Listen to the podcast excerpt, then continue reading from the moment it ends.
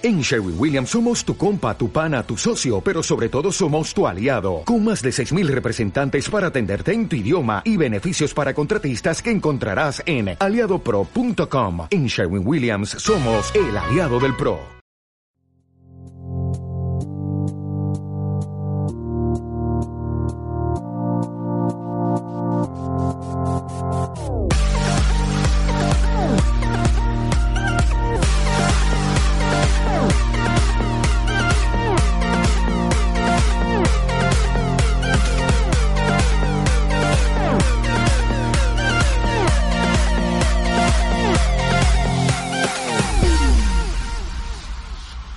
Bienvenidos a Control Crítico, tu podcast de videojuegos favorito. Esta es la tercera semana de noviembre y es el podcast número 81. Te saludo Aldo Santibáñez desde Perú junto con... Hola a todos, soy Manuel.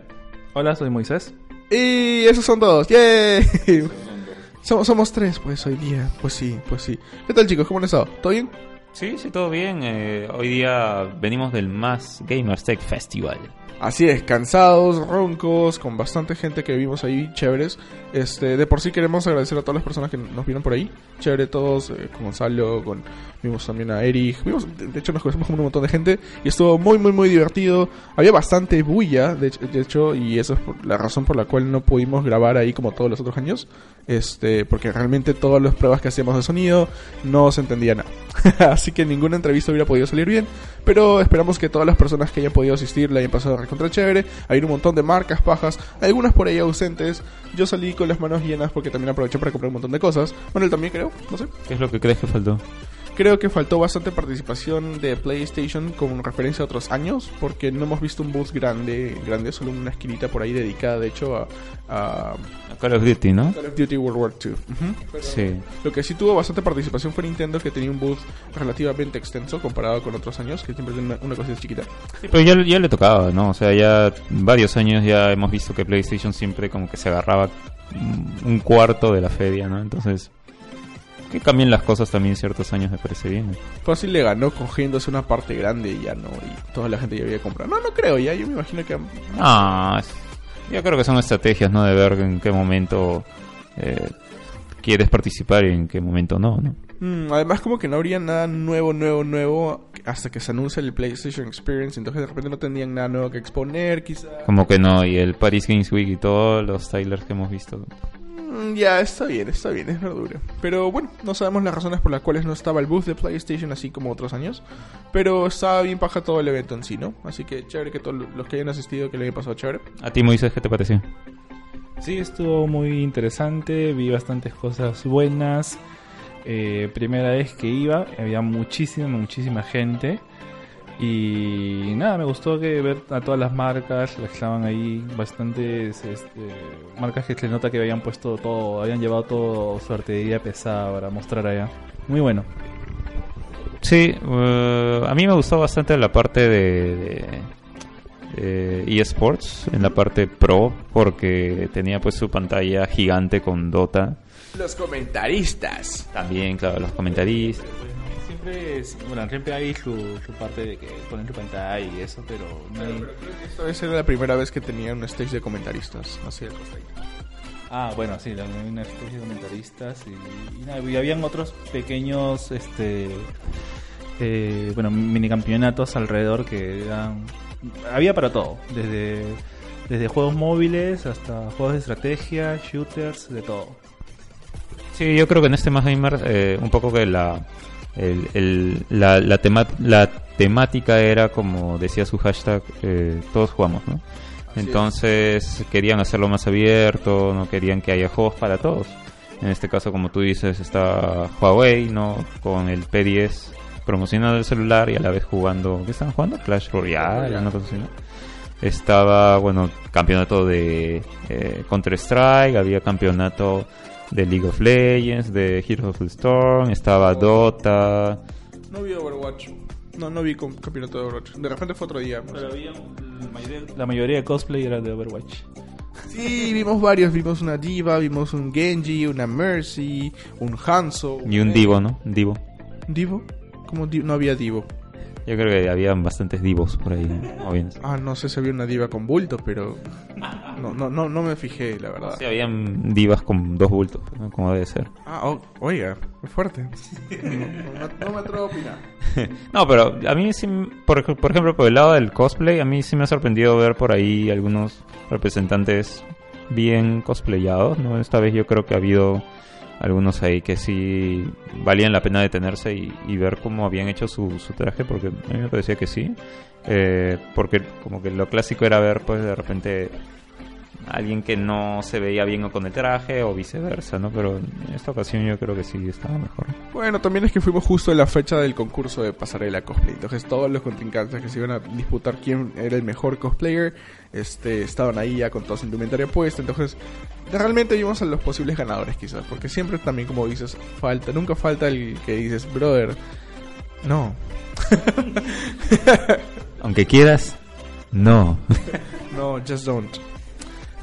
Sí, bueno, lo, lo único que sí podría quejarme de repente con eh, un poco de la organización es el hecho de eh, la contaminación auditiva, ¿no? Que estábamos diciendo.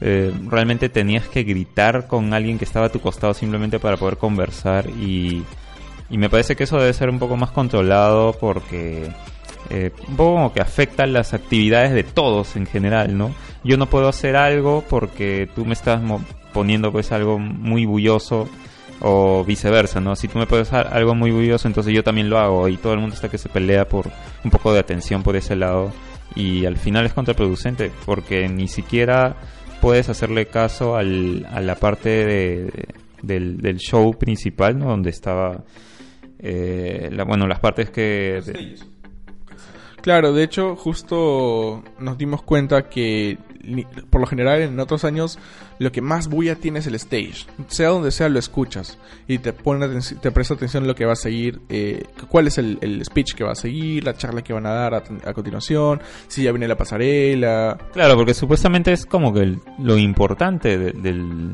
del evento, ¿no? Es, es lo más... eh, lo que debería albergar más gente, pero en, este en esta ocasión no fue así. Exacto, a, a punto de que no importa dónde estabas, habían dos stages eh, y ninguno se escuchaba más que el otro realmente porque se escuchaban más los booths de donde estabas parado, que tenían excesivo volumen. La- la- las numerosas marcas que habían adentro es como si no, no, no hubiera un control específico de cuánto volumen puede tener cada marca que está separada incluso, entonces realmente estabas escuchando una cosa. Eh, incluso si querías pedir información, estando al costado de las personas que te quieren intentar vender sus productos, ya sea monitores, lo que sea, no se escuchaba y terminabas gritando y ahorita recién hemos grabado, estamos grabando ya un poquito más curados de la ranquera. pero este, otros años no ha sido así, me parece que otros años está un poco mejor eso de ahí, pero es una observación para el próximo año, ¿no? Sí, claro, claro. Yo creo que todo igual se mejora al final, ¿no? Con, con el feedback de justamente nosotros. Pero bueno, eh, muy, muy por, por encima de todo eso, la pasamos muy, muy, muy bien y queremos agradecer a todas las personas que estuvieron de por medio y las que, no- y las que vimos ahí. Claro, y también por la invitación de, de más gamers hacia, hacia nosotros, ¿no? Más por este mi participación o la participación de Control Crítico en el panel de podcast al Star, pues, ¿no? Y estás en All Stars ahí, grandazo.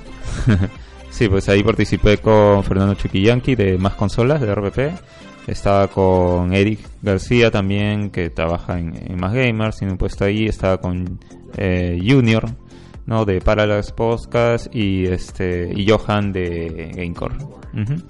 Y Manuel Espinosa de Control Crítico, felicidades. Así es. Así que gracias a todos nuevamente. Y ahora sí vamos a empezar el programa del día de hoy. Vamos a hablar de eh, PlayerUnknown Battlegrounds, de PES, de Wolfenstein. ¿Ves? ¡Qué milagro! Sí, sí, no, ya, ya toca, pues, ¿no? También de Wolfenstein 2, Fighting EX Layer, en fin, hay un montón, un montón de, de noticias el día de hoy, así que creo que estamos listos para iniciar. Sí, de una vez. ¡Empezamos! Ya empezamos.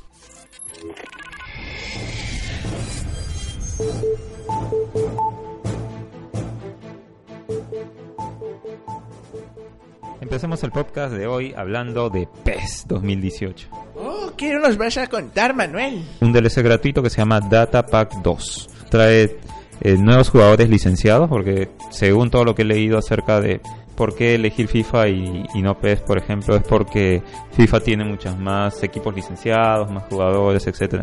Entonces PES está como eh, poniéndose las pilas para poder eh, atraer más, más jugadores licenciados a su, a su juego, ¿no? Entonces tenemos más caras de jugadores licen- eh, licenciados ya actualizados. Eh, tenemos dos nuevos estadios de Emirates del Arsenal y el Estadio Nacional de Chile. Y también la adición de David Beckham como un jugador leyenda para la modalidad My Club. Tenemos eh, más de mil mini fotografías nuevas y actualizadas, 65 juegos de uniformes con licencias actualizados, 9 nuevos zapatos, Zapatillas. bueno, zapatillas, más de 40 rostros actualizados como Philippe Coutinho, Gianluigi Donnarumma y Andrés Silva, nuevos fondos de clubes asociados para las secuencias cinemáticas de la Liga Maestra, entre ellos Arsenal, AC Milan y CR Vasco da Gama. Muy bien. Bueno, yo tampoco juego mucho de, de PES en general, pero me imagino que todas las personas fanáticas de, de Pro Evolution Soccer están atentos a- al tema, ¿no? Sí, igual, eh, bueno, está bien que Konami siga, pues, este, añadiéndole cosas para eh, hacer que, pues, PES sea más agradable para el público, porque eh, la otra vez leí también de que PES es muy importante para ellos, porque como sabes ya no tienen tantos juegos y PES es más o menos como un 70%, 75% de sus ganancias en lo que es este juegos de video ahorita, ¿no? Eso es específicamente lo que iba a decir, porque ya pues lo que vimos con sus otros roches pasados, creo que solamente los juegos de cartas de Yugi y PES y los pachincos son los que lo mantienen a flote. Porque No, bueno, en realidad ni Konami Castlevania, tiene- No, pero es que Konami tiene un montón de negocios. No solamente de juego de video, tiene un montón de negocios. Pero por No, ese- claro, pero en esa hablando de esa rama. Claro, en esa rama es ahí. Así es, así que ya sabes. Vamos a pasar a una noticia de Player Unknown Battlegrounds y es que hemos visto que van a haber, eh, bueno, se han encontrado dos mapas escondidos en el último parche, ¿sí? Incluyendo un, eh, un vehículo de jet ski. O sea, podrías utilizar un jet ski en un nuevo mapa que se llamaría Elan, eh, Erangel, que estaría en Rusia, por así decirlo, ¿sí? Pero vamos por partes. Primero se ha descubierto que en los test servers que se publicaron eh, hace unas en esta semana pasada hubo publicado en algunos usuarios de, de Reddit varios mapas de que se han descubierto en este nuevo parche en especial un wasteland o qué sería Un- un- una zona de desperdicio cachivachera así así esas Wasteland tipo como de Fallout, pues, ¿no? Donde hay pura chatarra. Efectivamente, así que tendríamos, claro, una zona bien árida, un desierto, así con un montón de, de subzonas dentro de, de, bueno, Player Unknown Battlegrounds en el futuro. No se le va a denominar nada en particular por ahora porque hay un montón de elementos que todavía tienen nombres algo extraños, ¿sí? Como Bareback o Murderland. y creo que eso es una cosa ya un poco interna porque no podrían llamar Bareback a algo final, ¿sí? Pero, como mencioné, otros nuevos descubrimientos estarían este, este Work in Progress, están todavía en... en- ¿cómo, ¿Cómo dices Work in Progress en español? Ah, trabajo en progreso. Sí, trabajo no terminado, sí. Todavía está en prueba, si no está terminado la inclusión de este vehículo de jet ski que estaría en este mapa Air Angel, como mencioné, que también constitu- eh, estaría constituido o estaría formado de un bosque y también una pequeña laguna. Eh, bueno, suena más interesante, yo creo, particularmente en base a mis gustos, que un desperdicio en un desierto. Pero bueno, vamos a ver todo eso en el futuro. Todavía no he mencionado nada, pero también el último parche tiene un montón de nuevos eh, equipos de balística, nuevos eh, manejos de vehículos, entre otras cosas como los Bolting y, las cosas que hemos visto la vez pasada, ¿verdad? Eh, bueno, vamos a poder ver más de eso en el futuro. Y ojo, se ha revelado recientemente que el 40% de los jugadores de PlayerUnknown Battlegrounds, que a la fecha son 18 millones, están jugando en los servidores de primera persona. Entonces ya están aumentando más los jugadores en primera persona que ya dejan de jugar en tercera, ¿no? Eso está interesante. Y no olvidemos también que este juego va a salir en diciembre. Y en segunda. No hay en segundo, es en tercera o primera. Pero en, en segunda no sería así por los hombros. Así. No, tendría, sería que tú juegues en la cámara de tu amigo. Porque, sí, sería que tú juegues en la cámara de tu amigo. ¿Así? Sí, es como. Es que es yo, tú y, Y él. él. Entonces, por lo general ves en, en los ojos de él. Y vosotros, nosotros. O- ok, ya. ¿Por qué te di corriente? Pero bueno, como mencioné, este juego también va a salir en el preview de eh, para jugarlo en Xbox en diciembre. Así que ya veremos por ahí. Eh, hay, ha habido un poco de controversia en esta semana por alguna nominación que ha tenido PlayerUnknown Battlegrounds, pero lo vamos a, a hablar más adelante. ¿sí? Así que ahí está la información hasta el momento de PlayerUnknown Battlegrounds. Ujú. Bueno, vamos a hablar ahora de Wolfenstein 2, The New Colossus. Porque Bethesda ya ha dado más detalles del DLC. Bueno, se trata de cuatro DLCs que estarán centrados en una sola historia, que cortarán una historia principal. La historia se llama Freedom Chronicles. Lo interesante es que seguiremos la historia de nuevos personajes y ya no de eh, el clásico héroe de, de Wolfenstein, ¿no? Blazkowicz. Y Bethesda llama esta nueva historia como un nuevo giro en la batalla para liberar América de los nazis. Ahora mismo podrás comprar el Season Pass por 25 dólares y bajar el primer contenido llamado Episodio 0. No puedes comprar los DLCs por separado, por lo que he visto. Ya solamente nos han dado la información de comprar el Season Pass por 25 dólares. Entonces, el episodio 0 te presenta a dos personajes que se llaman Joseph Stallion, Jessica Valiant y Gerald Wilkins, como guerreros por la libertad en territorios americanos. El 14 de diciembre sale el, el segundo DLC, se llama Las aventuras de Gunslinger Joe, que según lo que dice la historia, antes era un jugador profesional de fútbol americano y enfrentarás a las hordas nazi en las ruinas de la ciudad de Chicago. El 30 de enero sale el siguiente DLC eh, llamado El diario de la callada agente muerte. Ya. Bueno, es Silent Dead Agent o algo así, ¿no? la callada. La silenciosa. De la silenciosa, exacto. Eh, que tiene como protagonista la ex agente eh, asesina Jessica Valiant, que tendrá que infiltrarse por los búnkers nazis en California y descubrir los secretos de la operación San Andreas. Y en marzo, más o menos, llegará la, el nombre del último DLC que es Las deudas del Capitán Wilkins, que resulta ser eh, un héroe de la Armada norteamericana y se embarca en la misión de desmantelar a la operación Sol Negro en las costas de Alaska. Según Bethesda, todos estos DLC deberían agregar juntos unas 9 horas más o menos de gameplay. Y como ya dijimos, pues estará a 25 dólares y no hay información de que se pueda comprar por separado. Esos son los DLCs de Wolfenstein 2 de New Colossus. Eh, está, está chévere, está interesante. El hecho de que de no seguir la historia de Blazkowicz, sino tener nuevos personajes le da un aire fresco al juego. ¿no?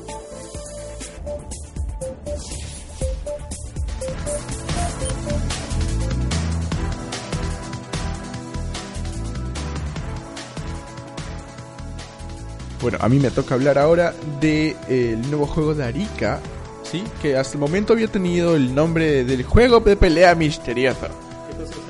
Es, es, es esta empresa pues que se dedicaba a generar estos juegos. No sé si alguna vez han jugado Street Fighter EX en aquellos tiempos del 2000 para Play 1.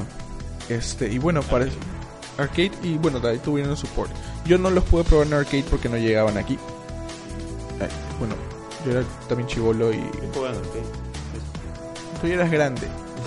Yo tenía 10. Ah, ya tú no podías entrar. Yo tenía 10 y los arcades este, estaban selectos y don- a los que yo iba no tenían ese juego. Tenían Tekken 3. Tenías que ir a Miraflores. Pero yo me movía por mi zona, pe, calla. Bueno. y sí, por ahí recuerdas los nombres. Skullomania, entre otros ahí. Creo que Skullomania creo que es el favorito de todos. Eh, bueno, ahora ya no vas a tener que decir el juego misterioso de pelea de Akira, sino puedes llamarlo Fighting EX Layer, que saldrá para PlayStation 4. Es, Definitivamente tenía que tener un EX. es que, se- es que todos tenían EX y si no tiene EX no se le reconoce, es la única verdad. Eh, pero bueno, va a haber de hecho un beta test en diciembre, el 11 de diciembre, ¿sí? y va a durar dos semanas, donde vas a poder controlar seis personajes como Kairi, Garuda, Skullomania, Darren Mister, Alan Snyder y Shirase, la popular Shirase. Eh, pero antes del beta también va a haber un, demo del juego presente dentro del PlayStation Experience, que saldría del 9 al 10 de diciembre. Vamos, P, pero que nos inviten. PlayStation, invítanos, P. Encantados, vamos. Pero lo más costoso es eh, el pasaje de entrada. ¿no? No, no, pero no, no nos tienen que invitar. Pero no te van a pagar el pasaje. Ah, no, claro, pues, pero, pero tenemos que tener el acceso, ¿no?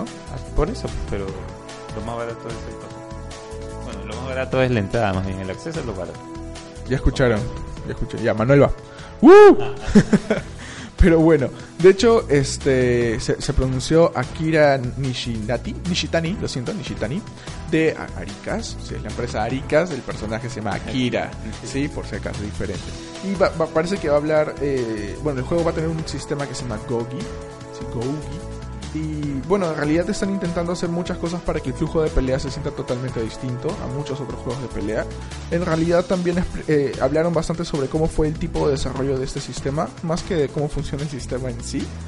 Este, pero la, la idea es que tratan de simplemente, de algún modo, no hacer que tengas un tipo de juego en el cual te va a pensar eh, en, un, en un tipo de combo más o en, un combo más voy a ganar o, puedo romper el, juego simplemente golpeando, golpeando hasta que se le acabe de vida. Eso se llama el chip. Cuando comienzas a atacar hasta que se comienza a... de- de- ¿Cómo se dice? Plenish. A reducir, gracias. A reducir su vida al punto de que lo golpeas y golpeas a- a- a- de- dentro de muchos modos, ¿no? Realmente lo que quieren es que tengas eh, ciertos tipos de Gogi para tener múltiples estilos de pelea hasta cierto punto y que quieren continuar añadiendo más cambios a, a- a cómo funciona ese tipo de desarrollo, ¿no? En cuanto al, al desarrollo del juego en sí.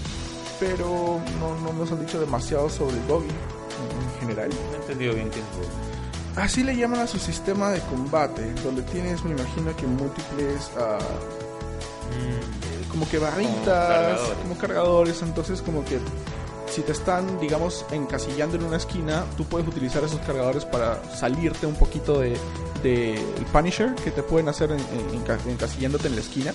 Entonces ya tú puedes, eh, ya se anularía un poquito el tipo de juegos donde simplemente te queda poca vida y, te- y tienes que medir todas tus acciones y comienzas a cubrirte y, y la otra persona comenzaría a pensar, ah ya, pues realmente le puedo ganar a punta de Hadoken y si se sigue cubriendo lo voy a matar. Que es como funciona en Street Fighter o en algunos otros juegos. Que también tienen su propio sistema para zafarse de eso, pero te gasta una barrita, ¿no? Eso en todo caso tendría cinco barritas, lo que estamos viendo de momento, y sería un poquito más fluido ese sistema de que ya no tienes que o sería un poco más difícil si te vas a concentrar en ganar a punta de solamente meter punish, sino ya dentro de otros modos, ¿no? Pero van, a, van a hacer más cambios de eso en el futuro y va a salir en algún momento del 2018 para PlayStation 4. Así, lanzamiento mundial, ojo. Así que vamos a ver más de Fighting EX Layer, como ahora se llama, en el futuro. Así es. ¿Qué opinas? Mm, bueno, es un juego que se ha hecho esperar bastante, ¿no? Mucha gente eh, extraña de una manera es los juegos de Street Fighter EX porque marcaron un, un tiempo ¿no? en, el, en el mundo de los juegos de pelea porque eh, combinaba pues jugadores de Street Fighter, ¿no? Que eran muy conocidos. Era de Capcom. ¿Qué cosa? El port, al menos para Play 1, tenía Capcom como publisher, no. Definitivamente, ¿no? Porque igual tenía personajes de, de Street Fighter muy cuidados por Capcom y a la vez este personajes nuevos, ¿no? Pertenecientes. Pertenecientes exactamente a, a Arika, ¿no? Ahora, lo que yo estoy esperando es que en algún momento hablen de un Fighter eh, School, ¿no? ¿Cómo se llama? ¿Te acuerdas? No. Ah, no me acuerdo. Eh, pero ¿te acuerdas del juego de, de, de- de peleadores de colegio también de, de Yarika. ¿no? Que a mí me parecía ba- bien bacán. Era paja, era paja. Tenía su encanto. Sí. A mí me gustaba el director porque tenía todos los juegos de Ryu. Era Ryu con traje. Sí. bueno, vamos a hablar de la siguiente noticia que es de Dynasty Warrior 9. O chinitos. Chinitos 9. ¿Por qué chinitos? Eh, bueno, para los que recién escuchan el podcast, cuando yo jugaba esto con mis primos, jugamos a Play 2 y realmente Dynasty Warriors nos pareció un nombre bien largo y le llamábamos chinitos, porque todos eran chinitos. Así que jugábamos chinitos 3. Ok. ¿Y por qué no chinos? ¿Por qué no chinos? No, con cariño, pues. Bueno, es que en realidad son chinos. Sí, así que a la fecha no solo tenemos chinitos 9, sino también chinitos de, de Zelda chinitos. No, no Legend of Zelda, no. Zelda chinitos y Fire Emblem chinitos. Y el emblema de fuego chino. Emblema chinitos. Bueno, ya basta de tonteras. ¿eh? bueno, noticia de Dynasty Warriors 9 es que ya dieron fecha eh, de la salida de este juego en, en Occidente va a ser el 13 de febrero, tanto para PlayStation 4, Xbox One y PC. Adicionalmente, Koei Tecmo detalló el contenido extra que estará liberado para los que preordenan el juego. Parte del contenido extra incluirá ropas exclusivas para los personajes principales. Ya tiene fecha, sale el 13 de febrero. Lo que se puede decir que diferencia este Dynasty Warriors 9 con los anteriores es que le van a agregar lo que es ambientes open world. Vamos a tener también un poco de exploración, ¿no? Y a mí me parece interesante que le pongan eh, esta característica. ¿Qué opinas? Bueno, nunca he visto un sistema de exploración en Dynasty Warriors, así que de, momento me suena interesante, sobre todo porque siempre estás moviéndote en mapas así vastos, vastos, vastos. Así que dedicarte a algo así me parece interesante. Realmente dejé de jugar chinitos a lo largo de mi vida, eh, así que cuando tú encontrabas originalmente los las armas mejores o eh, en todo caso tus mejores armas que podías ir encontrando las encontrabas en cajitas con algunos cofres. Si me dices que de algún modo la exploración podría ayudarte a encontrar ítems para forjar armas más pajas, ya le daré un peso más a la exploración que solamente por el hecho de explorar, ¿no? Ese tipo de cosas me parece que renovarían bastante la receta de chinitos, que de por sí es un poquito eh, metódica, que siempre es un poco Repetitiva. Sí, eso, yo creo que por eso dejé de jugar chinitos y cualquier tipo de chinitos en general. Sí, es cierto que es repetitiva, pero bueno, si le están agregando ese tipo de cosas, porque ya saben que tienen que evolucionar, ¿no? Como Pikachu. Mm, sí. Es un chiste porque no evoluciona. pero bueno. Algo que también es de chinitos, pero no, no es un museo, es Dragon Ball Fighters. Sí, vamos a hablar de eso porque han introducido ya en el nuevo roster más personajes, entre ellos Gotenks, Kid Buu y Gohan adulto o Adult Gohan, como le digan. ¿sí? Eh, me parece chévere porque ya están concentrándose un poquito en lo que hemos visto para la tercera temporada, o bueno, Dragon Ball 3, como se le conoce aquí, ¿sí? Donde salía todo con Goku, con Super Saiyan 3 y todo. Eh, cosas chéveres al respecto es que van a tener todos sus ataques clásicos. Sí, Gotenks va a tener su eh, Charging Ultra Boo Boo Volleyball, ese que te vuelve pelotita con sus aros y pues comienza a jugar voleibol contigo. Y su clásico ataque especial, el Super Ghost Kamikaze Attack, donde saca sus fantasmitas, que eso me parece lo más, creo, sign- significativo y lo que encierra Gotenks como Gotenks. Al mismo tiempo, Gohan va a tener su Ultimate, Ultimate Kamehameha, entre otros ataques de Gohan, así pues con su poder oculto despertado por el King Kaio.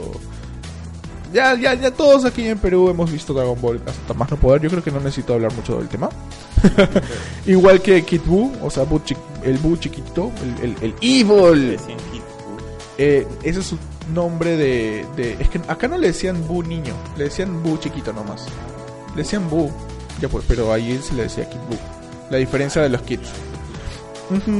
Y bueno, tendría su destrucción planetaria, ¿no? O el Planet Burst.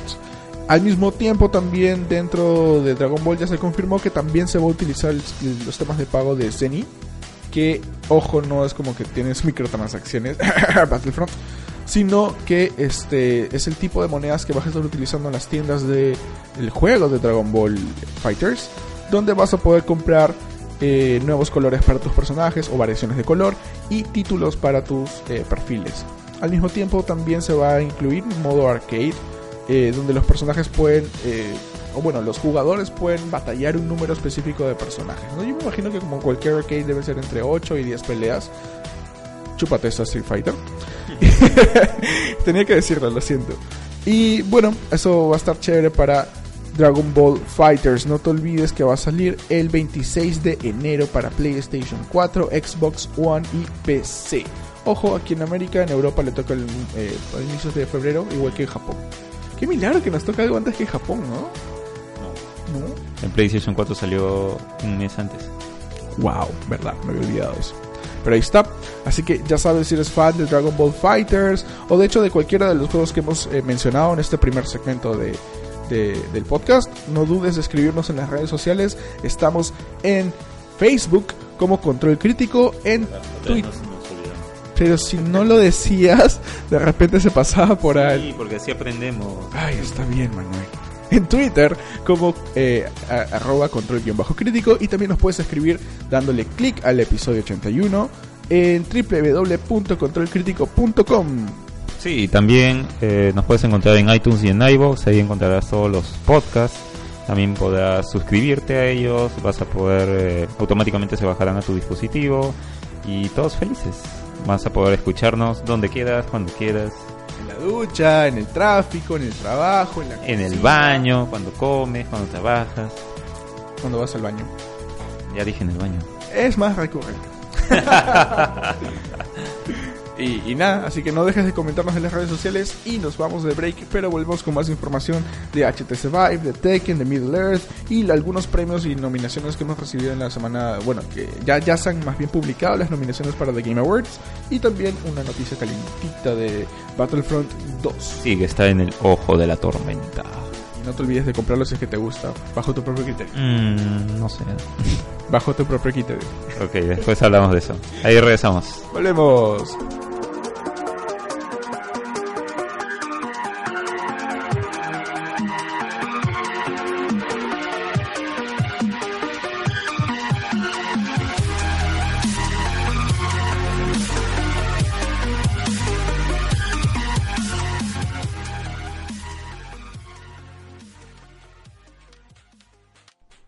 Regresamos en Control Crítico, soy Manuel. Soy Aldo. Soy Moisés. Yeah, y tenemos ahora una noticia especial del HTC Vive. Pero no es el HTC Vive normal, sino es el HTC Vive Focus. Concentración. Concentración, de verdad, ¿no? bueno, eh, como sabemos, esta, este modelo de HTC es la competencia de el Oculus Go. ¿Te acuerdas que hace un mes más o menos contamos pues que había salido el Oculus Go? Que es prácticamente eh, como tener un headset VR eh, de, eh, con un chip de celular adentro. ¿no? Entonces, el HTC Vive Focus es la respuesta al Oculus Go. Tiene un chip Snapdragon 875, son los mismos que utilizan el Samsung Galaxy S8 y otros teléfonos de gama alta actuales. Con este chip ya lo hace totalmente eh, sin cables. ¿no? Es una experiencia VR que no necesitas nada más, no necesitas estar conectado a una PC, a nada. No necesitas ponerle tu celular porque como dije ya tiene este chip. Todo está incluido. Entonces esa es la parte buena de, eh, de que las compañías estén ofreciendo estas soluciones. Oh no, ¿y cuál es la parte mala? La parte mala es que no vas a encontrar software que reúna pues tanta potencia de eh, gráfica. O sea, los juegos van a ser de celulares en esa calidad sin tener el celular pues. Eagle Fight. Eagle Fight. ese fue- Ah, Eagle Fly. Eagle Fly. No, pero Eagle Fly necesitaba computadora. Bueno, pero visualmente no era... No, se va a ver más feo de repente, si es que sale, ¿no? No sé. Esa es la parte mala, ¿no? Ahora lo chévere a mí se me ocurre es que... Es el inicio de algo chévere. No, de- definitivamente es el inicio, eh, pero igual, por ejemplo, no vamos a tener Netflix también seguramente en estos en estos dispositivos y a mí, o sea, a mí me parece genial que puedas tener Netflix en un dispositivo que está pegado a tu cabeza y no y, y te puedas ir a echarte pues a donde se te dé la gana y tener tu cine ahí prácticamente para ti, ¿no? Es verdura con papitas, pero y canchita en la mano y lo puedes usar porque ya no tienes que hacer nada específico porque no tienes cables. Claro, por eso. Eh, Es un dispositivo en el que te puedes ir a cualquier lado y ahí están. Puedes estar en el, en el bus si quieres ahí con tu HTC Focus. ¿no? No en Perú. Mm, sí, pues, pero... O sea, te- se llevan todo y tu cabeza. sí, cierra la ventana por si acaso. ¿no? No han indicado precios todavía ni, ni salida al mercado, pero este se espera que podría estar al mismo precio del Oculus Go a unos 200 dólares. De igual manera, eh, yo sé que es una es un dispositivo que no te brinda de repente lo mejor del VR porque no tiene pues la potencia ¿no? de, de una PC de alta gama, que es lo que se necesita para obtener buenos gráficos y todo. Pero por ahora eh, yo creo de que, de que está bien lo que nos puede brindar porque este tiene un buen chip de igual manera. No necesitas un celular de alta gama para poder eh, tener esas experiencias. Que un celular de alta gama te vale ahora 800 dólares, 900 dólares. Pero con esto ya tienes todo en un solo paquete, ¿no? A 200 dólares. Por ahí es interesante. ¿Tú qué opinas, Moisés? De? ¿Te gustaría tener uno de estos? Mm, No.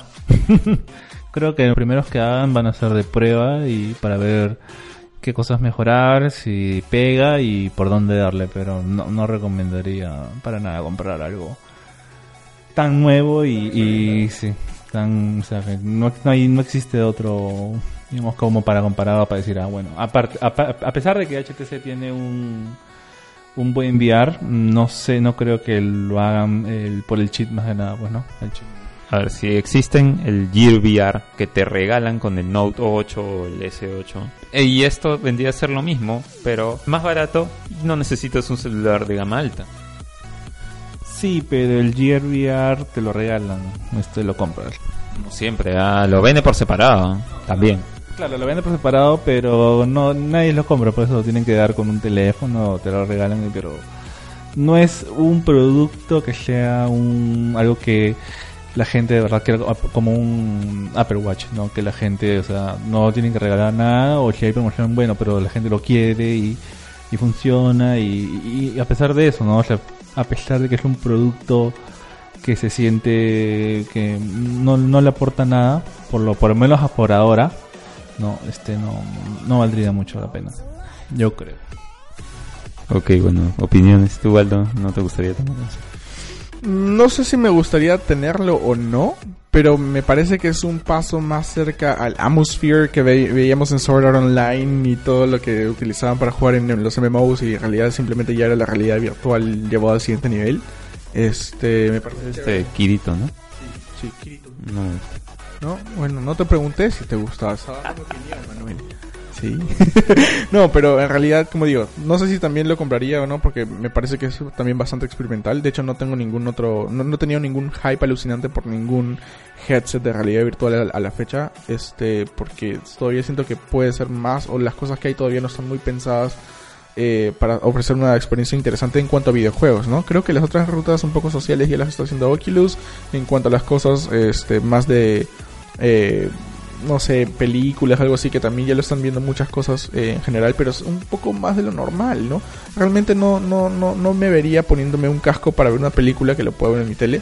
Claro que, que lo puedes ver en una mega tele, pero no, no quita un poco eso, ese hecho. Este, pero sí me gustaría ver un poco más de cosas que considero que en el futuro se van a ver o sentir, sobre todo sentir un poco mejor, ¿no? En cuanto... Pero lo has experimentado ver una película ahí adentro? No es como en el cine. Ah, es que debemos considerar que no soy tan fan del cine tampoco, entonces no, no me parece wow. Sí, sí, es este... Sí, claro, para ver una película, claro, obviamente sí te puede servir, pero hay opciones más económicas para hacer eso. No sé si necesites un procesador para mostrar lo que lo que puedes poner con tu celular y unas unas gafas normales, ¿no? No necesariamente, pero si comparas, si comparas tener un celular de, de, de, de 200 dólares y lo pones en tu en tu, en tu headset para poner celulares. Tu cardboard. Claro, en tu cardboard, ¿no? De, de, cartón, no importa, este, pero la pantalla que va a tener ese celular no va a ser tan bueno como el que te va a ofrecer el HTC Focus. Pero también considera que a la fecha no hay ningún uh, headset de VR que es enteramente cómodo para largas eh, situaciones de uso.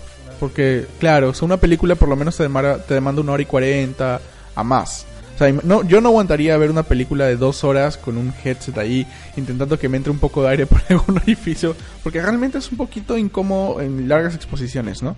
Entonces, tampoco vería una película y a mí me gusta ver esas cosas tirado en mi cama, entonces tampoco podrías verlo tirado del todo, ¿no? Porque tienes que estar cuidando, tienes que estar sentado, entonces yo personalmente no le sacaría un poco el provecho ni para las películas. Mm, bueno, puedo discrepar un poco por el, eh, el PlayStation VR es bastante cómodo. Pero ¿te acuerdas el calor en la nariz? Claro, o sea, claro, en verano se pone un poco más intensa la cosa, pero si te pones el ventilador en la cara yo creo que estaríamos bien. Lo he hecho cuando jugaba este Resident Evil. Es necesario, es necesario. Es incómodo jugar sin eso. Y eso que estamos en Lima, no, o sea, se pone caluroso pero no tanto. Y aparte, me imagino que vendrán algunos controles o algo, cosas así. Y eso tampoco no, no sé qué tan cómodo sea. Lo que sí puede ser que funcione y deberían de probar es hacer un tipo eh, como un Second Life, pero para usar ese tipo de aparato, ¿no? Porque es lo único que se me ocurre que pueden... Second Life, ¿qué cosa quieres hacer un Second Life en VR? Explícame. No, no sé, hacer algo más De todo. como el de, no sé, el de Sony que tenían. ¿Cómo se llamaba? Que tú tenías tu propia vida virtual dentro de PlayStation Home. PlayStation Home. Nadie usaba esa cosa. Nadie usaba PlayStation Home. Pero puede ser una buena solución, o sea, para darle al, al- al uso, ¿no? A ese, a ese tipo de VRs, ¿no? Porque la gente ya, bueno, un poco va a estar un, una, no sé, pues una hora al día ahí viendo su casa, arreglando sus casas, haciendo sus cosas virtualmente. Mientras tu casa de verdad se pudre en polvo y en moho y en todo lo demás. Bueno, ya, pero eso no tiene nada que ver con lo de, el, el- el dispositivo que estamos tratando de, de ver si, si realmente es eh, bueno o no. Para videojuegos, o sea, para videojuegos, videojuegos, no. Para ver películas, quizás. No, pero algún otro uso, no creo. Bueno, pues eh, en celulares ya hay bastantes experiencias VR. ¿eh? Habría que ver qué es lo que saca Facebook primero, pues, ¿no? Porque Facebook va a ser el, el, el, el que va a llevar la, la ajá, todo eso a, a ver al uso diario, más que nada, ¿no? Bueno, sí dice, ¿no? Pero con Oculus no, no le está pasando muy bien que digamos. O sea, el...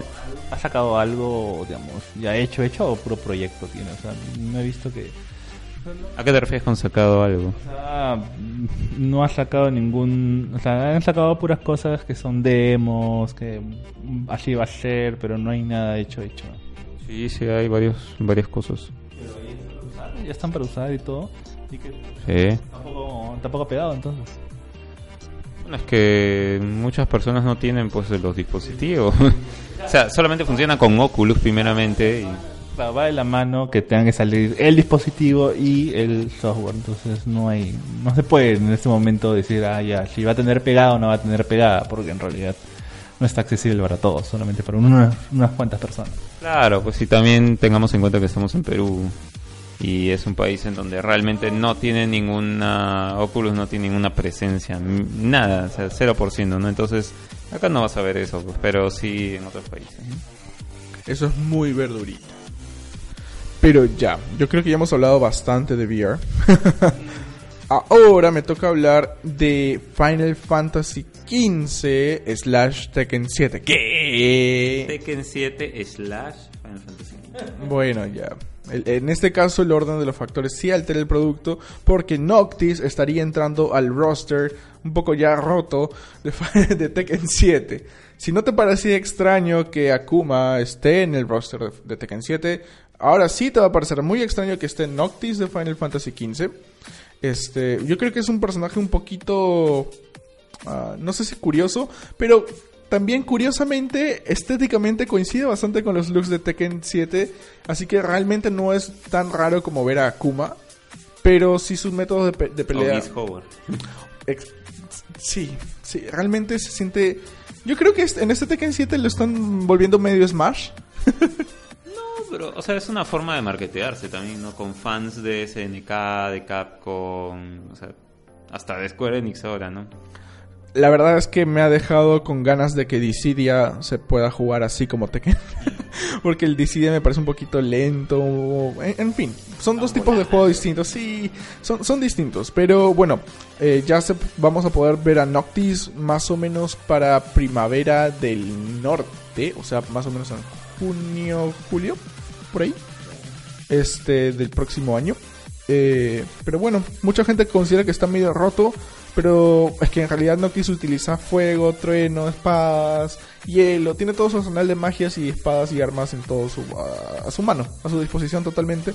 Pero recordemos que es un juego de pelea. Y al final del día puede verse bastante vistoso la forma en la que utiliza sus espadas. Pero no necesariamente significa que su rango va a ser increíble. Realmente si tú te cubres de una, de un golpe, no, no, no simplemente te va a hacer daño. Porque en Tekken te cubres de todo simplemente presionando atrás.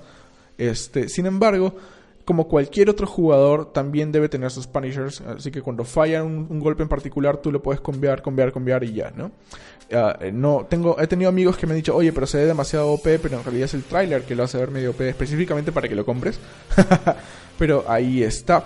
Por otro lado, también viene incluido, eh, o no sé si se va a vender aparte, los vas a poder comprar por separado, el stage, creo que vienen los dos juntos, el stage de Hammerhead, que es este... am, este grifo de Final Fantasy XV donde está Cindy, que te ayuda la ella la gasolinería. Eres un grifo. Tiene su tendita también, tiene su listo. este, bueno, se- se- su tambo, su tambo.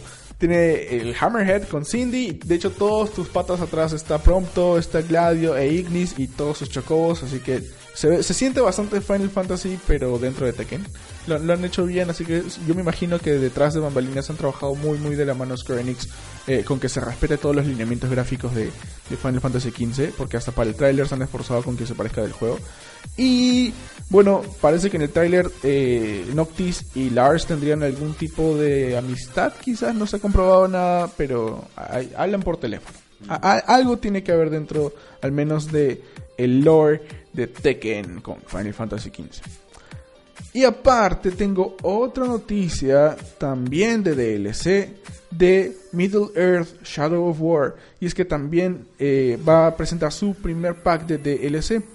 Eh, y ojo, parte de este pack va a ser gratuito. Eso es lo interesante.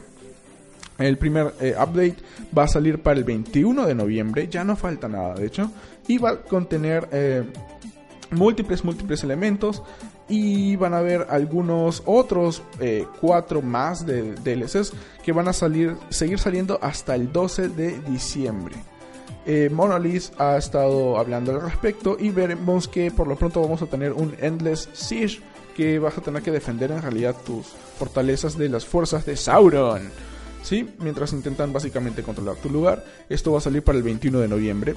El siguiente DLC será Rebellion, que también vas a tener que estar eh, derrotando los Ologs y Urks rebeldes eh, en tus fuerzas, ¿sí? Para, antes de que intenten pues hundir tus eh, propósitos con el Bright Lord. Esto va a salir para el 21 de noviembre también. Un photo mode eh, mejorado, en todo caso, un update para el photo mode. Para que puedas realmente tomar foto en cualquier momento como cualquier otro de los juegos que te ofrece. También para el 21 de noviembre. Los pits de online, o, eh, o bueno, de batallas online. Para que puedas jugar contra el enemigo en sí. Eh, otro jugador en particular. Esto lo vamos a ver para el 5 de diciembre. También es, es- este modo te va a dar bastantes recompensas. Y también una nueva dificultad llamada Brutal. Brutal Difficulty. Sí, es un nuevo, una nueva capa de dificultad aún más allá de lo que de por sí ya era difícil. Más difícil que Nemesis y que no tiene últimas oportunidades. Esto lo vamos a ver para el 12 de diciembre. Ojo que también Monolith anunció eh, las fechas de lanzamiento para la expansión Nemesis y para eh, Outlaw Tribe Nemesis Expansion, que estarían saliendo para el 21 de noviembre y el 12 respectivamente. Sí, estas últimas dos son las de pago y las demás son las gratuitas. Eso va a estar interesante. Pero bueno, eso es lo que tiene Shadow of War. eh, en todos los temas de DLCs que van a durar, como mencioné, hasta diciembre. Y lo vas a poder conseguir en Xbox eh, One, en PlayStation 4 y también en PC. Bueno, ya está disponible, ¿no? Estaba disponible a partir del el 10 de octubre. Ya, o sea, ya tiene más de un mes ya salido. Si no lo has conseguido, este es tu momento. Quizás ya con las fechas del DLC, de repente quieres esperar que salga todo para que salga más barato. De repente el Season Pass, yo no sé. Pero ahí está la información. Sí, igual Middle Shadow War ha recibido muy buenas críticas y yo no lo he podido jugar todavía porque estoy con otras cosas a mí. Es, es bastante bueno lo- los DLCs y también el contenido eh, gratuito que, que Warner Bros. está, está este, aumentando, ¿no? Eh, vamos a hablar ahorita de los eh, Golden Joysticks Awards, que son estos premios más para el público inglés, ¿no? Los Golden Joysticks vienen de allá, pero igual queríamos mencionarlos porque me parece que son hasta más importantes que los Game Awards que hacen acá en, en la parte de América. Los ganadores, vamos, a, vamos, vamos por partes, ¿sí? El ganador de mejor historia, ¿no es cierto? Es Horizon Zero Dawn. El- Mejor narrativa. Eh, Sí, mejor narrativa. El que tiene mejor diseño visual, Cuphead. Wow. Con el mejor audio, The Legend of Zelda Breath of the Wild. El mejor performance, Ashley Burge. mira, ¿no? ¿Qué hizo de Aloy? Ah, de Aloy. Ah, mejor performance de voz. Ajá. Ok, de Aloy. Actuación. claro, la voz de, de Horizon Zero Dawn, pues, ¿no? De la personaje principal. El mejor juego indie, Friday the 13th, The Ah, Game. Sí, Pero se ve muy bien. Eh, sí, no creo. O es que comparado con otros indies tiene una estética un tanto más doble A casi. Podría pasar Más o menos. como triple A, caleta. Mm, eh, Pero es un juego que desde su inicio estaba en 40 dólares. Wow, indie de 40. ¿La Witness? Bueno, no, ya, ya, ya, está bien. Eh, para seguir tenemos el mejor juego multiplayer, PlayerUnknown's Battlegrounds. No me parece este sorpresivo. No, para nada. Eh, el estudio del año, Nintendo. Sí. Sí, claro, tiene sus estudios. Tenemos el mejor juego VR, Resident Evil 7. El único juego, creo, como juego, lo demás son experiencias. No, hay varios juegos. ¿Qué? Bueno, ya, yo creo que puede ser juegos de carrera de conversión VR y lo que sea, pero el único que realmente ha sido diseñado para experimentarse muy, muy, muy bien como VR, me parece que el más representante de todos ha sido Resident Evil. Bueno, es uno de los juegos de mayor, este... Es como que el peso pesado, pues, ¿no? Del VR. Tenemos el mejor juego eSport del año, Overwatch. Tan, tarara. No, ya no, ya no, ya. ya. Tenemos el mejor juego eh, del mejor, ah no, el mejor streamer, el mejor broadcaster, Markiplier. Uh, lo amo, es demasiado genial el tipo. Bien chévere el pata. Tenemos el mejor juego móvil del año, Pokémon Sun and Moon. Todo porque no había salido Ultra Sun y. Sabía, pero todavía. El próximo año es Ultra Sun. Tenemos el, el, el mejor juego del año de Nintendo, Oh, come on. Esa es la categoría. The Legend of Zelda Breath of the Wild. Tenemos el mejor juego del año de PlayStation, Horizon Zero Dawn. Horizon Zero Dawn. Tenemos el mejor juego del año de Xbox. Cuphead, que también lo puedes jugar en PC. Tenemos el mejor juego del año de PC. Player Unknown Battlegrounds. El mejor eh, juego. Elegidos por los críticos. The Legend of Zelda Breath of the Wild. Va titulazo, pues, ¿no? El mejor juego de Breakthrough, el que más acaba de hacer, digamos, el más... Ok, el premio a lo que no se esperaba, al, al- el inicio del lanzamiento, el Breakthrough, algo, a la revelación, ahí está, el premio revelación. Para Ashley Birch. Que es la voz de Aloy. Así es. También para el Hall of the Fame, o el Hall of Fame, el Salón de la Fama va para Final Fantasy, en general como franquicia, me imagino que por los 30 aniversario. También el juego del más pedido para The Last of Us 2. más el esperado. Bueno, el más, pero bueno, el más pedido dice Most Wanted, no Most Anticipated, ojo. Este, así que sería el que más, bueno, igual, el más anticipado. está, pidiendo. Así es. El juego para. bueno, el premio para el que más se sigue jugando va para World of Tanks. El juego para. Bueno, mejor o alucinante contribución para el, Reino Unido. O la industria de juegos del Reino Unido va para Debbie West Bestwick MBE, que bueno es la fundadora de Team, Team 17, que son los que desarrollan Worlds, Worms Armageddon, todo lo que son con los gusanitos destructores, este va para eso, ¿no?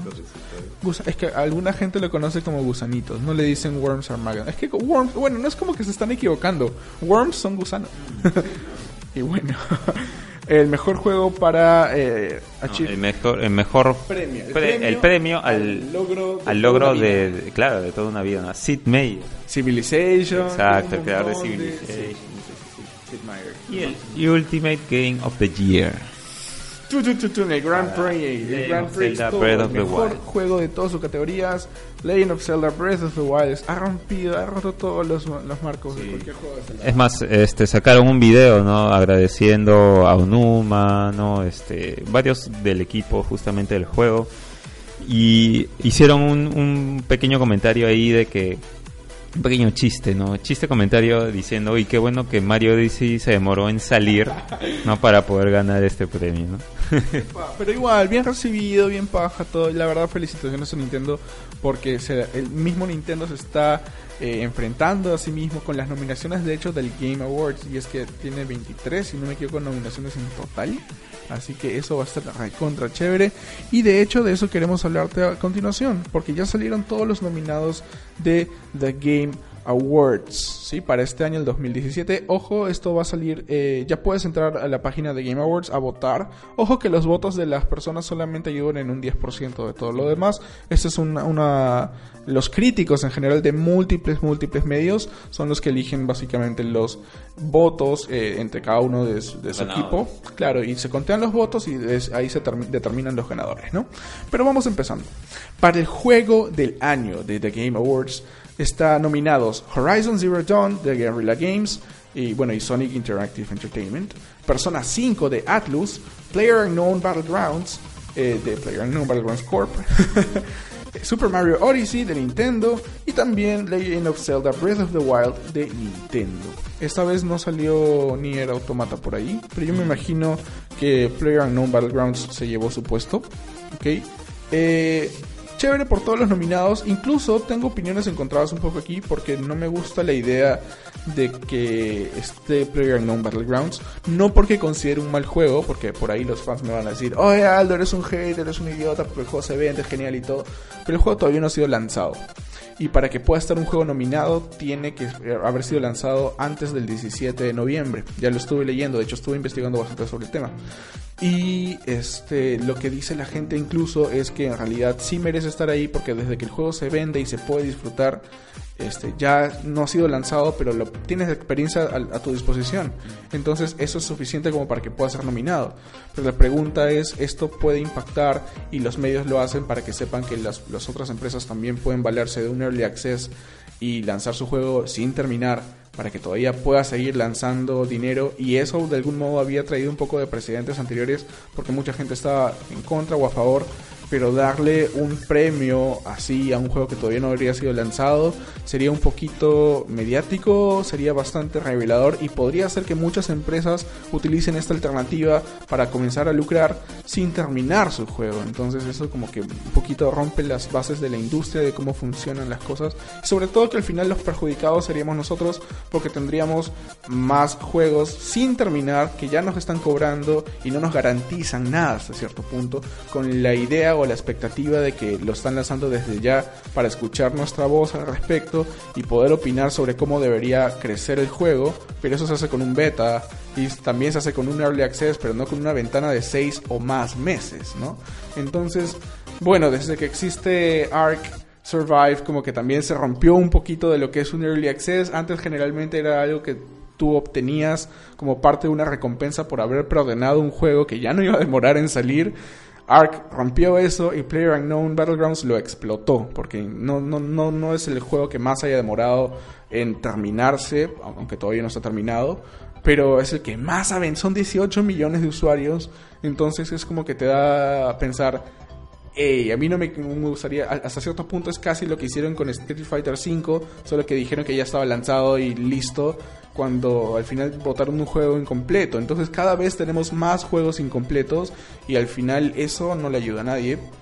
Pero no sé, quisiera escuchar de hecho la opinión del público en general. Coméntenos en las redes sociales qué opinas sobre la inclusión de este PlayerUnknown Battlegrounds como mejor juego del año. Si estás a favor porque te gusta un montón, porque lo juegas con tus amigos y te diviertes, que está bien, es una buena razón para votar. O estás en contra quizás porque también consideras que debería estar terminado eh, para ser nominado siquiera, ¿no? De hecho, los mismos eh, desarrolladores Bluehole se pronunciaron al respecto y ellos consideraban que no, eh, No que no merecían estar nominados específicamente por la razón de que no está lanzado todavía. Pero a mí personalmente me parece que en realidad saben que hay bastante chance de que pueda ganar Legend of Zelda en particular y quisieran esperarse para el próximo año para que ahí sí puedan ganar con más punche, pero también les jugaría en contra hasta cierto punto porque el juego se puede hacer ya muy conocido, muy estático y podría perder popularidad para el próximo año, así que yo creo que realmente tiene muchas chances de ganar este año con respecto a toda la gente que juega, ¿no? Pero no, no, no lo sé, Eh, pero ahí está, ¿qué opinas tú, Manuel, al respecto? Mm, sí, pues como dices, eh, ellos mismos eh, comentaron de que no, no, o sea, están como que agradecidos, ¿no? Por, por la nominación, pero de igual manera no sienten de que eh, merezcan el premio si es que ganar, de, si es que ganarían, ¿no? Y bueno, personalmente eh, a mí me parece que definitivamente es un juego que falta desarrollar, ¿no? Y pues sí, pues simplemente yo no lo veo como un, un juego del año. O sea, se, se puede decir que es un fenómeno en este, en este caso, ¿no? Es un juego que realmente ni siquiera ellos pensaban que iban a vender tanto, que iban a tener tanta actividad. Y puede ser muchas cosas, pero a mí me parece que es un juego que no está terminado. ¿no? Recién le están agregando movimientos, ¿no? El juego no está terminado. El director del juego sigue pensando en cómo, cómo va a ser el juego en el futuro, ¿no? Tiene que evolucionar todavía. Y no solamente en el hecho de agregar más stage, sino que eh, el core del juego, ¿no? Todavía no está al 100%. Entonces, la experiencia va a cambiar definitivamente de aquí a cuando esté el 1.0, ¿no? Exacto. Y entonces, el, si el juego no está terminado, no lo puedes nombrar como mejor juego del año, de todas maneras. Así es. Pero bueno, vamos a pasar rápidamente a las nominaciones más importantes. Si no vamos a decir todas porque nos vamos a demorar dos vías, porque son cinco juegos por nominación. Pero la mejor dirección estarían nominados Horizon Zero Dawn, Resident Evil 7 o Biohazard 07. Super Mario Odyssey, Legend of Zelda Breath of the Wild y Wolfenstein 2 The New Colossus. La mejor narrativa Hellblade Senua's Sacrifice, Horizon Zero Dawn, Nier Automata, What Remains of Edith Finch, que es un juego bastante, yo creo que monótono, pero para mis amigos que sí lo han jugado me han dicho que es bastante conmovedor, en general por la historia, y creo que tiene muchas chances de ganar porque ha ganado en otros, en otros certámenes. Y Wolfenstein 2, The New Colossus. Para mejor dirección de arte está Cuphead, Destiny 2, Horizon Zero Dawn, Persona 5 y The Legend of Zelda Breath of the Wild. Yo la verdad en mejor dirección de arte quiero que gane Persona 5, pero siento que Cuphead tiene una muy muy buena chance por, por la forma en que representa todo ese tipo de animación de esa época. Pero la cromática, la, los, las, interfaces de Persona 5 son tan, este, yo creo que disruptivas con, en comparación con la línea que se maneja actualmente que me encanta, me encantaría que gane, pero al mismo tiempo Cuphead también hace lo mismo, entonces es como que ay, no sé, ahí como que se me eriza un poco la piel intentando querer que gane persona, pero sabiendo que Cuphead tiene buen punche. Para mejor música, también está Cuphead, Destiny 2, Nier Automata, Persona 5, Super Mario Odyssey y también Legend of Zelda Breath of the Wild. En persona, yo creo que sí tiene muy, muy, muy muchas chances de ganar en la mejor música, en general la mejor composición, porque las canciones de ese título son impecables, pero al mismo tiempo todos esos títulos son conocidos por la música que tienen, entonces está bien difícil. Super Mario Odyssey, Super Mario Odyssey Legend of Zelda, Destiny 2 también tienen muy, muy buen este, soundtrack, así es. Eh, para mejor juego que todavía funciona, o mejor, se todavía está siendo mantenido, todavía se juega, está Destiny 2, pero me, imagino que hablan sobre la franquicia de Destiny en general. Grand Theft Auto Online, que creo que puede ganar bastante. Overwatch, PlayerUnknown Battlegrounds, Rainbow Six Siege y Warframe. Para mejor juego independiente, Cuphead, Hellblade, eh, Senua's Sacrifice, Night in the Woods, Pyre y What Remains of Edith Finch. Ahí yo, me gustaría que gane eh, Cuphead y también Hellblade, porque Hellblade me parece un juegazo, pero creo que puede ganar Cuphead en general. Para mejor juego en dispositivo móvil, ojo, no necesariamente eh, celulares, sino consolas portátiles en todo caso. Todos son para 3DS. Así que está Ever Oasis, está Fire Emblem Echoes Shadow of Valencia, Metroid Samus Returns, Monster Hunter Stories y Puchis and Yoshi's Wolf, Woolly World. Para mejor juego de VR o AR, o sea, de realidad virtual o realidad aumentada, está Farpoint, Lone Echo, Resident Evil 7, 7, 7 Star Trek Bridge Crew y Super Hot VR. Super Hot, Super Hot, Super Hot. Mejor juego de acción, Cuphead, Destiny 2, Neo, Prey y Wolfenstein 2 de New Colossus. Hoy Neo estaría chévere. Mejor juego de acción o aventura, Assassin's Creed Origins, eh, Horizon Zero Dawn, Super Mario Odyssey, Legend of Zelda Breath of the Wild y Uncharted The Lost Legacy. Para mejor RPG estaría Divinity Original Sin 2, Final Fantasy XV, Nier Automata, Persona 5 y South Park The Fractured But Whole. Eh, yo creo que aquí puede ganar Nier. Bastante, bastante seguro de que puede ganar Nier o Persona. Quisiera No, que Divinity, Final Divinity también, la verdad es que sí. está muy muy bien este eh, criticado ahorita. Muy, muy, muchos eh, reviews positivos. Entonces voy, voy a jugar Divinity si, si me lo dices de esa manera. Me has endulzado. Lo que pasa es que es un juego de tipo classic RPG, o sea, hay bastante, bastante que leer. Es tipo Baldur's Gate, una cosa así, pero un poco más este con... eh, o sea, lo han como que modernizado el, el- ese tipo de juegos. ¿Crees que gane Final Fantasy XV? No, Muy bien, yo tampoco. Me gusta Final Fantasy, amo la franquicia, pero este no fue el título en general de Final Fantasy XV en lo absoluto. Mejor juego de pelea, ARMS, Injustice 2, Marvel vs. Capcom Infinite, Nidhogg 2 y Tekken 7. Y creo que han sido los únicos juegos de pelea que hemos visto este, en, en el año. Eh, mejor juego de estrategia, Halo Wars 2. Al fin, algo de Microsoft. Bueno, ya, Cuphead también, sí, ya lo quería. Mario Rabbids Kingdom Battle, eh, Total War Warhammer 2, Tooth and Tail y XCOM War of the Chosen.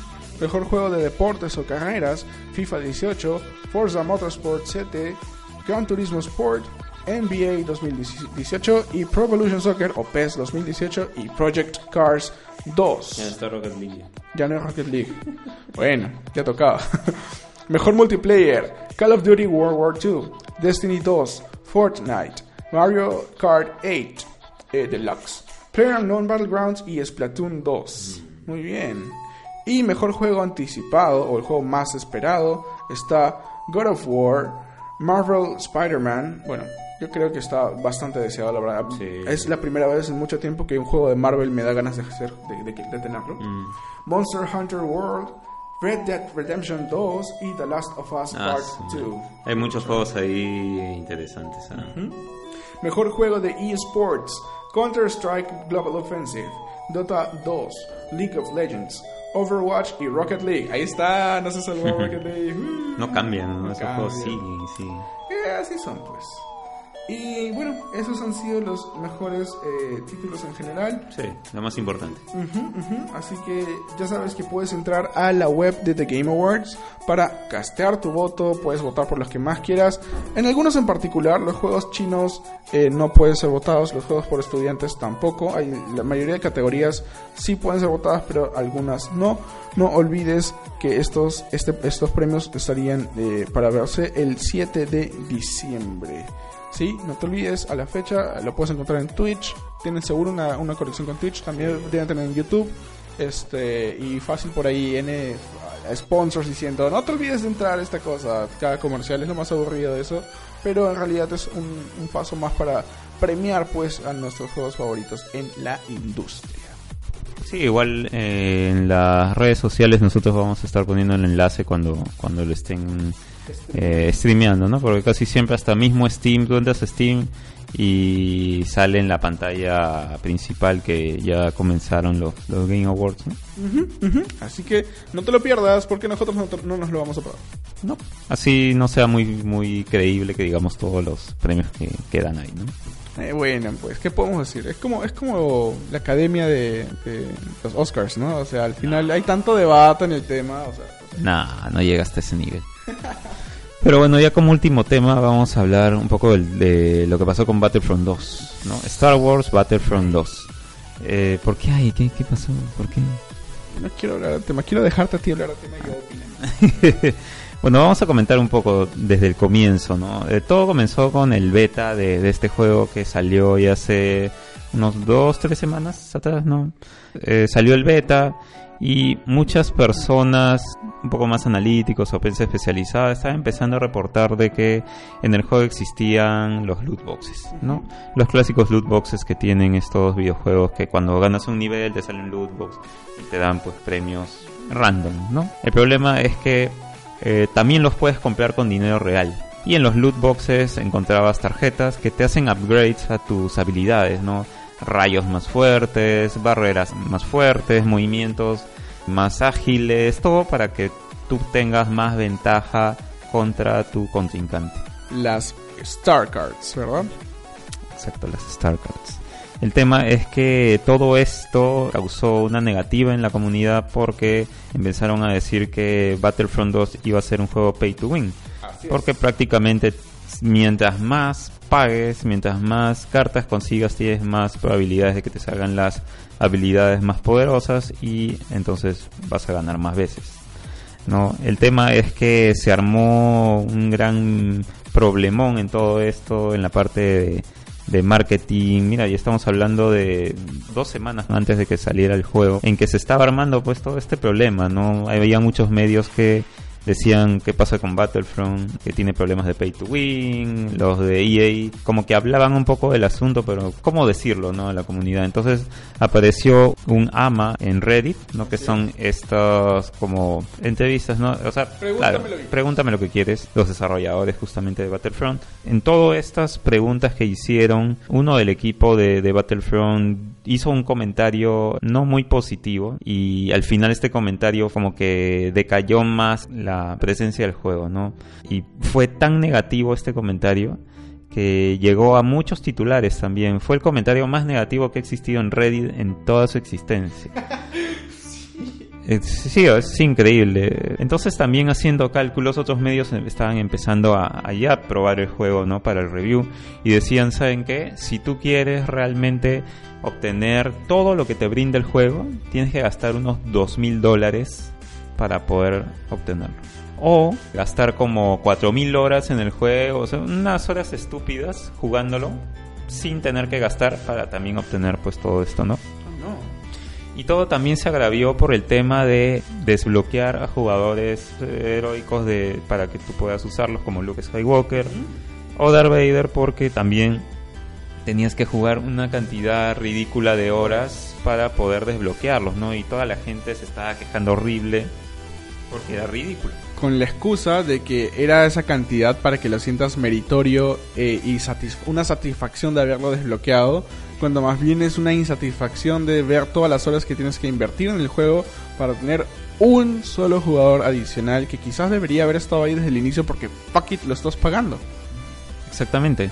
Entonces todo esto que hizo fue más negativo hacia el juego, se iba como que apagando la, la llama de, de querer pues este comprarlo, ¿no? Entonces lo que hizo EA en este tiempo que no fue muy largo, todo fue esto en transcurso de dos semanas, es cortar en un 75% las exigencias para poder obtener estos personajes. Entonces ya podías conseguir a Darth Vader o Luke, poder jugar unas 8 horas más o menos y poder desbloquearlas pero igual el daño ya estaba hecho, ¿no? Y el tema de los loot boxes tampoco no estaba arreglado, podía seguir pagando para poder obtenerlos. Entonces, así estaba el, tema, ¿no? Con el juego, hasta eh, un día antes de que salga, los de EA pararon todo lo que es microtransacciones en el juego para eh, evitar un poco este mal marketing que se había hecho, ¿no? Eh, hasta los mismos este, desarrolladores de DICE, que es la, em- empresa que, es- que estaba desarrollando este juego, decían que se sentían así como que tristes porque no, ¿cómo es posible que mi juego, que me he esforzado un montón en hacerlo, esté cayendo pues en todo este marketing negativo, ¿no? Y se sentían tristes por eso, que no era su intención, que bla, bla, bla, bla, pero al final un poco como que se, se siente las garras de la corporación y que querer... Exacto, y que- querer sacarte todo el dinero posible para poder pues ganar más, ¿no? Y tampoco no, o sea, yo sé que es un negocio y todo, pero no puede ir tanto por ahí, porque ya se siente, se siente muy, muy frío, ¿no? Se siente como un juego que está hecho tan Más para sacarte claro, más para sacar el dinero. Esto con, con el Star Wars que de, de alguna manera también Star Wars es una franquicia muy muy querida por mucha gente, por millones de personas y se siente pues de que es más un, un truco marquetero para sacarte muchísimo dinero y no este no, no te entrega eh, no sé cómo decirlo el, el kimochi el, feeling. el feeling pues no de Kimochi. el kimochi eso. El feeling de, de, lo que tú consideras un juego de Star Wars ¿no? Ah, se te fue lo Weibo. Yo creo en realidad que se querían aprovechar bastante del hype que venía con la nueva película de Star Wars. Que eh, este juego también iba a tener información de eso de ahí. Que tiene información canónica. Y hasta ahí todo iba bien. Yeah, yo también quiero mi Star Wars. Es más, estaba considerando en decir, ya, yo también lo quiero a pesar de que me traicionaron con el anterior. Pero dije, me voy a guardar un poquito porque ya me han hecho daño antes. Y no voy a dejar que rompa mi cocoro otra vez. Sobre todo esta empresa. Este. Pero sí, se siente bastante Disney detrás. De, queremos plata porque somos Disney, porque siempre queremos plata más de lo que existe. Mira, pero yo no creo que sea Disney Disney. Yo creo que es una combinación de EA con Disney. Bueno, e- es lógico, ¿no? Pero hasta cierto punto no tendría que haber tanto revuelo por los loot boxes, ¿no? O los loot crates, o como le digan, no, no son tan vitales y no le pueden poner horas abrumadoras a cada jugador si de por sí, pues, o sea, debería más bien, yo creo que sería más meritorio que te pongan un challenge de, no sé, realiza un kill streak de 20, ¿no? O sea, no mueras eh, mientras matas a 20 enemigos para desbloquear tal cosa. O sea, eso se hace mucho más meritorio y lo puedes tener en pocas horas dependiendo de tu habilidad. En vez de decir, no, tienes que eh, acumular tantas cosas y tantas horas jugadas como para poder desbloquear a ese jugador. O sea, en serio, mira, yo no soy ningún eh, game designer galardonado, pero, o sea, esas cosas son básicas y se nota que están forzando algo para poder sacar más dinero. Porque al final del día, horas de juego involucran más dinero que estás invirtiendo en tu tiempo jugando eso que en otros juegos. Y eso no es divertido, ¿no? O sea, Te tener que grindear tanto para un personaje, para nada. O sea, a mí me gusta grindear, pero en un RPG, no en un shooter. O sea, es totalmente distinto. Porque te deja algo que ya te lo quedas para ti, pero en realidad es algo que no necesitas para jugar con tal job, sino más bien lo, lo último que te faltaba, eso es donde lo inviertes. Y no se trata de eso, se trata de la experiencia que te debería dar Star Wars porque te está vendiendo sus personajes. Star Wars es su lore y sus personajes, y cuando te quitan parte de eso en el juego que básicamente estás jugando por esa razón, es como que bien estúpido. Es como Street Fighter V sin modo arcade, es así de estúpido. Y, eh, y no solo eso, sino que hasta otras empresas comenzaron a aprovechar eh, todo el tri- la trifulca, ¿no? De hecho, Blizzard fue una de esas empresas y publicó por ahí, ¿sabes qué cosa? No necesita tantas horas para jugarse por completo. StarCraft 2. ¿Sabes qué no necesitas pagar para jugar? La expansión Wings of Liberty. ¿Sabes qué cosa te ofrece todo su contenido desde el momento que lo descargas? Star, Star- StarCraft 2. O sea, es que es ridículo que en realidad te digan, man, ya- o sea, estás comprando todo el juego, invirtiendo todo tu dinero, 60 dólares por Star Wars. Y incluso si compraste la versión deluxe, ¿sabes qué? Igual chúpate todas las horas que necesitas solamente para jugar con Luke, otras con Leia, otras con Darth Vader. No, Me has hecho acordar la versión deluxe. Esa versión eh, viene con tres cartas épicas. ¿Ya? Eso no lo han cancelado y eso viene sí o sí. es que no lo pueden cancelar porque ya lo ofrecieron y Claro. hay gente que ya pagó. Exactamente, entonces es una versión que cuesta 20 dólares más. Eh, bueno, en Estados Unidos está 80 dólares. Y eh, te vienen estas tres cartas épicas. Y por lo tanto tienes eh, habilidades bastante ventajosas frente a otros que tienen la versión estándar. Y entonces tenemos todavía un juego pay to win en ese caso. Así es. Pero dijeron que al menos dentro de esas de ahí no son como que vas a poder explotarlas. Lo- eso como que se corrigió un poquito porque las otras que te podían tocar en los loot boxes, este sí te sí, sí podían tener un exploit porque te iban a dar una ventaja más alucinante que las otras. Digamos que si bien las otras te dan una ventaja, es una eh, es una ventaja hasta cierto punto estándar que tienen todas las personas, pero pero igual está roto esa cosa, ya fue ya. Claro, igual, igual te brinda una ventaja así de todas maneras. ya, ya fue ya. ya. Ya no sé. Siento que al final voy a esperar a que pasen dos o tres meses cuando digan la, la gente diga, pucha, ya esta cosa tiene éxito, o lo vamos a bajar todo y vamos a tirar todo al suelo para que pueda tener éxito. Y pues, voy a intentar comprar. Así como Mass Effect. Así como vas afectando de manera que lo puedes jugar con solamente 5 dólares con Origin Access. ¡Cómprala ya! Es verdad, ¿no? Original. Sí, si no lo has jugado y por ahí todavía quieres jugarlo, puedes hacer eso, 5 dólares y Origin Access. Así que ya, eso ha sido la información de Star Wars Battlefront. Sí, que todavía no ha terminado, ¿ah? porque todavía falta este que decidan qué van a hacer con las micro- microtransacciones y las compras de los loot boxes con dinero real. Ujú, pero por lo pronto ya lo puedes comprar, ¿verdad? Ya está, ya Sí, sí, sí, ya salió, sí, ya salió. Así que y yo, yo personalmente te diría, espera que se defina bien todo eso para decidir si quieres entrar o no. Si lo que quieres es eh, en realidad ser uno de los top tiers en el multiplayer, entonces sí te conviene comprarlo de una vez para que puedas ir leveleando y todo en lo que la gente está indecisa. ahí está realmente la ventaja que es el tiempo y, y ya, ¿no? Pero ya es más que nada tu decisión. Y con eso se nos acaba el podcast del día de hoy. Ha sido un podcast un poquito, yo creo que con bastante información en cuanto a qué está bien, qué está mal, con este aspecto de los loot crates, con el, con el hecho, el hecho de PlayerUnknown Battlegrounds nominado para mejor juego del año. Realmente hay bastante eh, controversia en las noticias de esta semana y queremos escuchar tu opinión.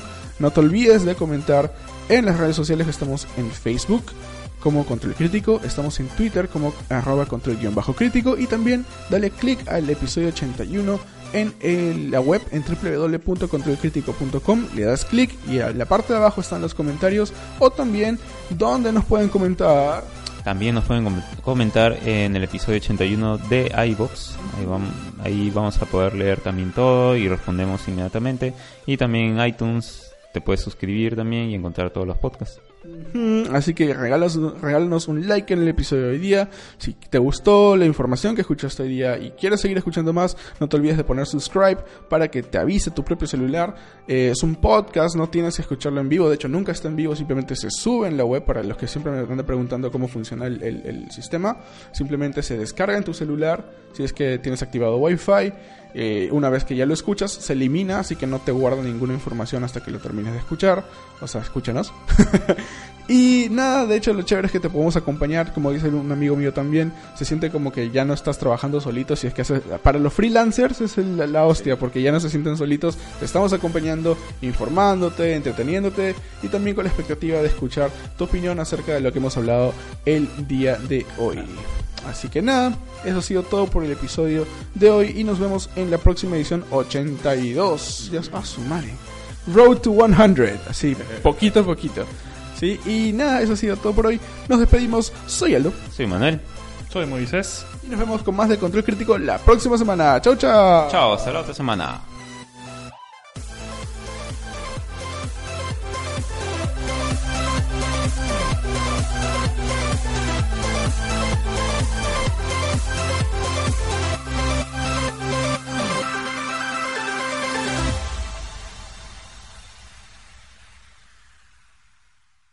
¿No se merece tu familia lo mejor? Entonces, ¿por qué no los mejores huevos? Ahora, Egglands Best están disponibles en deliciosas opciones. Huevos clásicos, de gallina libre de jaula y orgánicos de Egglands, que ofrecen un sabor más delicioso y fresco de granja que le encantará a tu familia. En comparación con los huevos ordinarios, Egglands Best contiene la mejor nutrición como 6 veces más vitamina D, 10 veces más vitamina E y el doble de omega 3 y B12. Solo Egglands Best. Mejor sabor, mejor nutrición, mejores huevos. Visita egglandsbest.com para más información.